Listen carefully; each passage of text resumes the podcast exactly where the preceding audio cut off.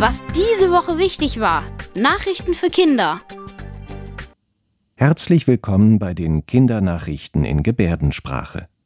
Das sind die Themen. Trauriger Jahrestag. Vor zwölf Monaten hat der russische Angriffskrieg gegen die Ukraine begonnen.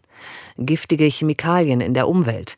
Auch in Norddeutschland sind viele Orte verschmutzt. Entdeckung im Weltall. Forscher stoßen auf Planeten, auf dem Leben möglich sein könnte. Und nach dem Fasching kommt die Fastenzeit. Worauf könntet ihr mal 40 Tage verzichten?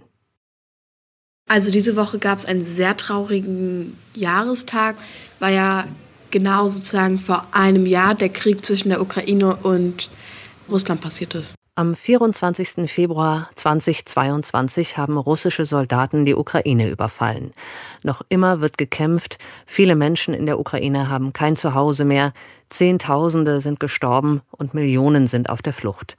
Auch viele russische Soldaten sind gestorben. Also ich glaube auch, dass vor allem die Menschen in der Ukraine auch und auch in Russland eigentlich sehr Angst um ihr Leben auch haben. Das ist natürlich richtig schlimm, auch für die Kinder. Die müssen sich da in Kellern verstecken und so. Und da werden ja auch Häuser zerstört und so.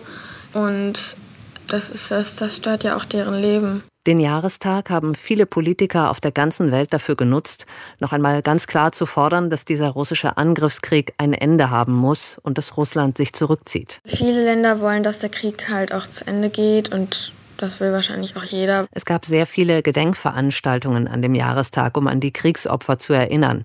Und es haben sich auch bei uns in Norddeutschland viele Menschen auf den Straßen versammelt, um zu zeigen, dass sie an der Seite der Ukraine stehen. In Hamburg gab es zum Beispiel mittags eine Schweigeminute, währenddessen fuhren auch Busse und Bahnen nicht. Damit sollte ein starkes Zeichen für Frieden gesetzt werden. Journalisten haben diese Woche etwas sehr Erschreckendes äh, entdeckt.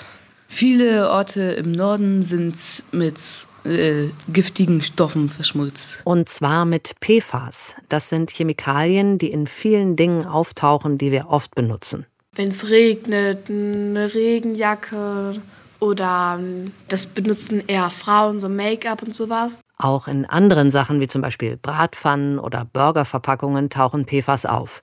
Und wenn diese Dinge hergestellt werden oder später auf dem Müll landen, können die Chemikalien auch in die Umwelt gelangen und dort sehr lange bleiben. Reporterinnen und Reporter von NDR, WDR und Süddeutscher Zeitung haben diese Woche eine Karte veröffentlicht, auf der stehen zum ersten Mal alle Orte in Deutschland, wo PFAS gefunden wurden.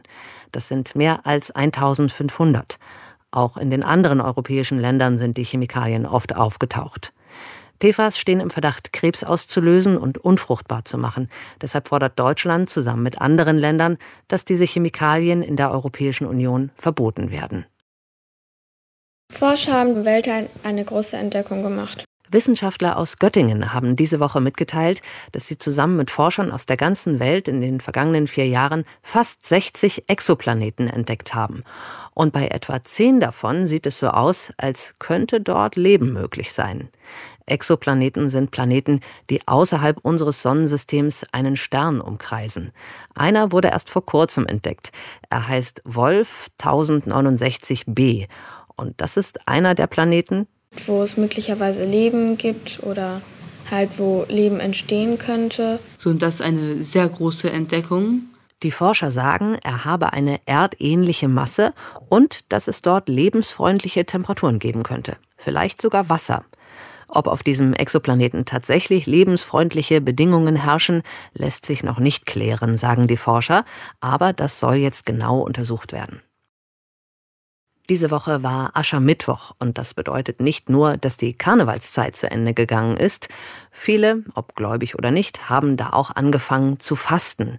Sie verzichten auf etwas, das sie besonders gerne mögen. Und zwar 40 Tage lang bis zum christlichen Osterfest.